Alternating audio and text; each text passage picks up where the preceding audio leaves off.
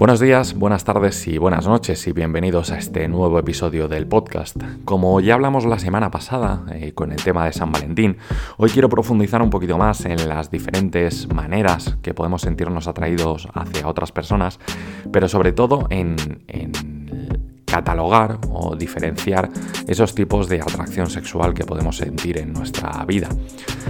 ¿Por qué ha surgido todo esto? Y bueno, creo que estamos en un punto en que la sociedad necesita catalogar todas las cosas que van ocurriendo. Eh, ¿Por qué pasa esto? Pues bueno, al final cada persona necesita sentirse identificado y sentirse metido dentro de un grupo ya que antiguamente simplemente teníamos la heterosexualidad, poco a poco se fue abriendo a la homosexualidad y por último llegó el tema de la bisexualidad. Pero ahora mismo en el 2022, como es el año en el que estamos, tenemos muchísimas más maneras eh, en las cuales sentirnos identificados y por las cuales eh, regirnos. Y esto es de lo que vengo a hablaros. Eh, para ser exactos y para hacerlo mm, de una manera un poquito más eh, correcta, hablaremos de la heterosexualidad, que al final define la atracción por una persona del sexo contrario, la homosexualidad, que es sentirse atraído por una persona del mismo sexo, y la bisexualidad, que es la persona que se siente atraída por ambos géneros. Luego ya entramos en el tema un poquito más eh, costoso de entender, pero que poco a poco va haciéndose un poco más visible en la sociedad. En este caso tenemos la pansexualidad, que al final es sentir atracción hacia algunas personas independientemente de su sexo biológico o identidad de género. La diferencia que encontraremos entre la pansexualidad y la bisexualidad es que en el segundo caso, en el caso de la bisexualidad, la atracción sexual se sigue experimentando a través de las categorías de género, mientras que la pansexualidad no ocurre esto. Luego tenemos, por otro lado, la demisexualidad, que se describe como la atracción sexual solo en algunos casos en los que previamente se ha establecido un fuerte vínculo emocional. Al final es sentirse atraído no solamente por el físico, sino por algo que tiene la otra persona en su interior, por haber conectado emocionalmente y eh, a nivel un poco más eh, personal. La sexualidad, en este caso, es la persona que siente atracción hacia otras personas, pero no siente la necesidad de ser correspondida, lo que hemos llamado siempre amor platónico. Y luego tenemos la autosexualidad, que al final es sentir atracción hacia uno mismo, sin que esto tenga que ser sinónimo de narcisismo, que también ha sido un término que se ha utilizado durante muchísimos años atrás. Puede ser una manera de alimentar nuestro propio afecto, nuestro propio amor, amor propio, valga la redundancia. Por otro lado, tenemos la antrosexualidad, que sirve para identificarse con las personas que experimentan su sexualidad sin saber en qué categoría identificarse, sin sentir ninguna necesidad de etiquetarse o en la heterosexualidad o en la bisexualidad o cualquiera de estas. Y luego tenemos la polisexualidad, que al final sienten atracción hacia varios grupos de personas con identidades de género concretas, eh, según el criterio utilizado.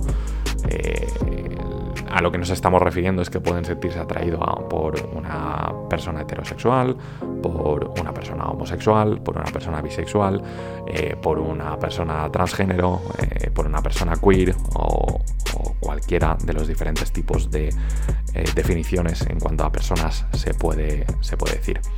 Y por último, eh, la sexualidad, que al final es la falta de atracción sexual hacia otras personas. Esto eh, no quiere decir que eh, sea algo malo, al final es no tener necesidad por sentir atracción sexual por otras personas. bueno, espero que os haya podido quedar un poquito más claro, pero no solamente tenemos estas este, estas categorías sexuales, eh, sino que también tenemos diferentes tipos de géneros en cuanto a personas. Eh, que eso también es otra, otra pequeña parte de todo este mundo de la sexualidad. En este caso eh, tenemos las personas eh, que se pueden considerar de género binario, que no es una identidad de género, pero es un término que sirve para definir y para poder entender a los demás bajo un sistema binario tradicional, es decir, una persona, eh, un chico que viste de chico y, que no hay ninguna eh, diferencia en cuanto a, otra persona. Luego tenemos las personas que son agéneros, que no se identifican con ningún tipo de género, ni asimilan, ni se asimilan en los aspectos binarios, en el masculino y en el femenino. El bigénero que se refiere a personas eh, que están dentro de los dos géneros, que tiene su parte masculina y su parte femenina. El cisgénero, que son las personas que eh, el género con el que se identifican es el mismo al, que han nacido. Eh, luego el género fluido, que son aquellas personas que no solo se identifican con una identidad de género, sino que circulan entre varias, eh, intergénero, intersexual, eh, no binario, pangénero, transgénero, transexual, trigénero. bueno, al final lo que hemos hablado, hay miles de formas en cuanto a, tratar y hablar todo el tema de la sexualidad. Haciendo una pequeña reflexión sobre todo esto que acabamos de hablar, que sé que ha sido muchísima información y quizás sea uno de los podcasts más largos, creo que lo más importante, eh, igual que dije eh, la semana pasada, es que sea uno mismo y que sobre todo nos aceptemos nosotros mismos. En el momento que nosotros nos aceptemos y nosotros sepamos hacia dónde queremos ir, la gente nos verá con esa convicción y nos verá con esa fuerza y con esa capacidad de importarnos tres pitos lo que piense el resto y nos acabará aceptando igualmente. Creo que también es muy importante el hecho de dejar de lado el tema de etiquetar. Creo que cada uno se tiene que sentir cómodo con lo que se sienta. No hace falta que digamos este chico es un niño mm, porque tiene pene y mm, va vestido como un chico y, y luego encontremos a una persona que también sea chico pero que se vista como una mujer y tengamos que clasificarlo. Al final lo más importante es estar cómodos con uno mismo y que el resto de personas y de comentarios nos importe lo más mínimo. Sé que hasta que lleguemos a ese punto queda un larguísimo camino, pero poco a poco y gracias a las diferentes propuestas y, diferentes... Eh, asociaciones que luchan por todo esto, poco a poco seguro que lo vamos consiguiendo. Porque ya sabéis, si queremos y nos organizamos bien, tenemos tiempo para todo. Un saludo y hasta el próximo episodio. Chao.